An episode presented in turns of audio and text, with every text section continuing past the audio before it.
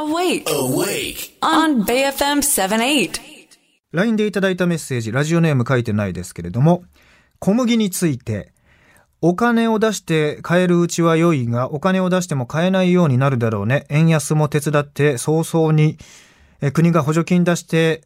国民が買うのは最後だよね、というふうにメッセージをいただいています。えー、7時台のニュースでもお伝えしましたかね。えー、ロシア軍の手によって、えー、ウクライナの穀倉地帯、えー、いわゆる小麦など、いろいろな穀物を作っている畑が、まあ、破壊されていると、潰されている状況で、22%程度ロシアが、えー、潰してしまっていると。えー、そんなね、えー、話です。あ、えっ、ー、と、7時の最初にお話ししたんですね。アメリカの NASA 航空宇宙局が、えー、宇宙から撮った衛星写真によってそれが分かったよということですね。えー、農地を焼いたりして火事が起きて倉庫も火事を起こしてですね、えー、それを消火しようとすると、ロシア側がそれを許さないという状況になっているという報道が伝えられています。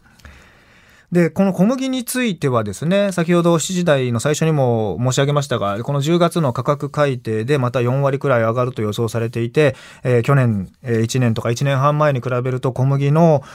流通価格が2倍になるというふうに予想されています。まあそうなってくると私たちが、えー、食べる、まあパンや、えー、パスタなどはじめね、麺類のすべていろいろな食品に小麦が使われていますけれども、直接打撃が来るということになりますね。で、その秋までに、えー、参議院選挙終わったばかりですけども、新しい動き出す政権が何か新しい策を打ち出してくれるかどうかというところなんですが、まあ補助金を出して、えー、済むような問題でもなかなかなさそうですし、まあガソリンはね、今なんなんとなく、えー、石油の元売り会社に補助金を出すことで繋がっているようには見えますが、またこれ、あの、予備費の中から、えー、何兆円という拠出をしなければいけないのは確実ですし、えー、その小麦の価格調整に関しても国がどういう対策をするのかっていうのはね、これから分かってくるとは思いますけれどもね。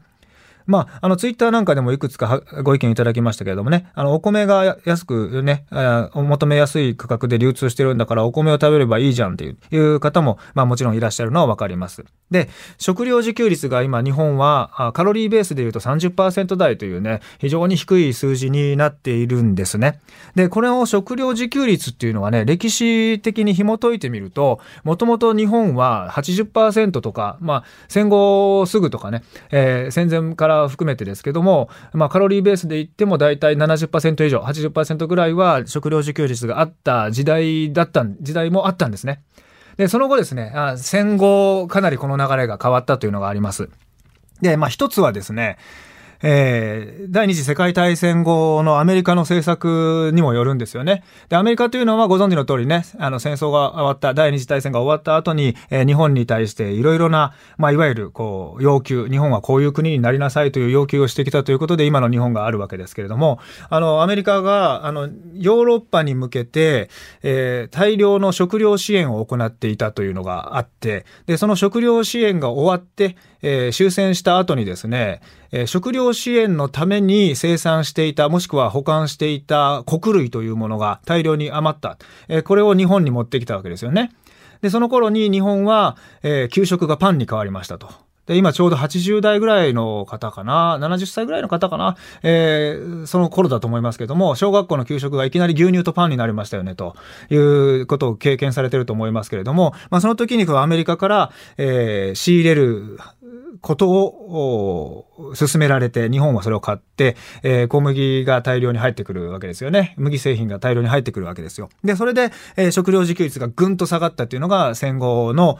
数年間から十十数年間。で、それを引きずったまま食料自給率を回復できずに日本は今いますと。で、さらにもう一回食料自給率がストンと下がったのがあって、1990年代の前半ですね。その時何があったかというと、まあ、あの、覚えてらっしゃる方は多いと思いますが、牛肉オレンジです。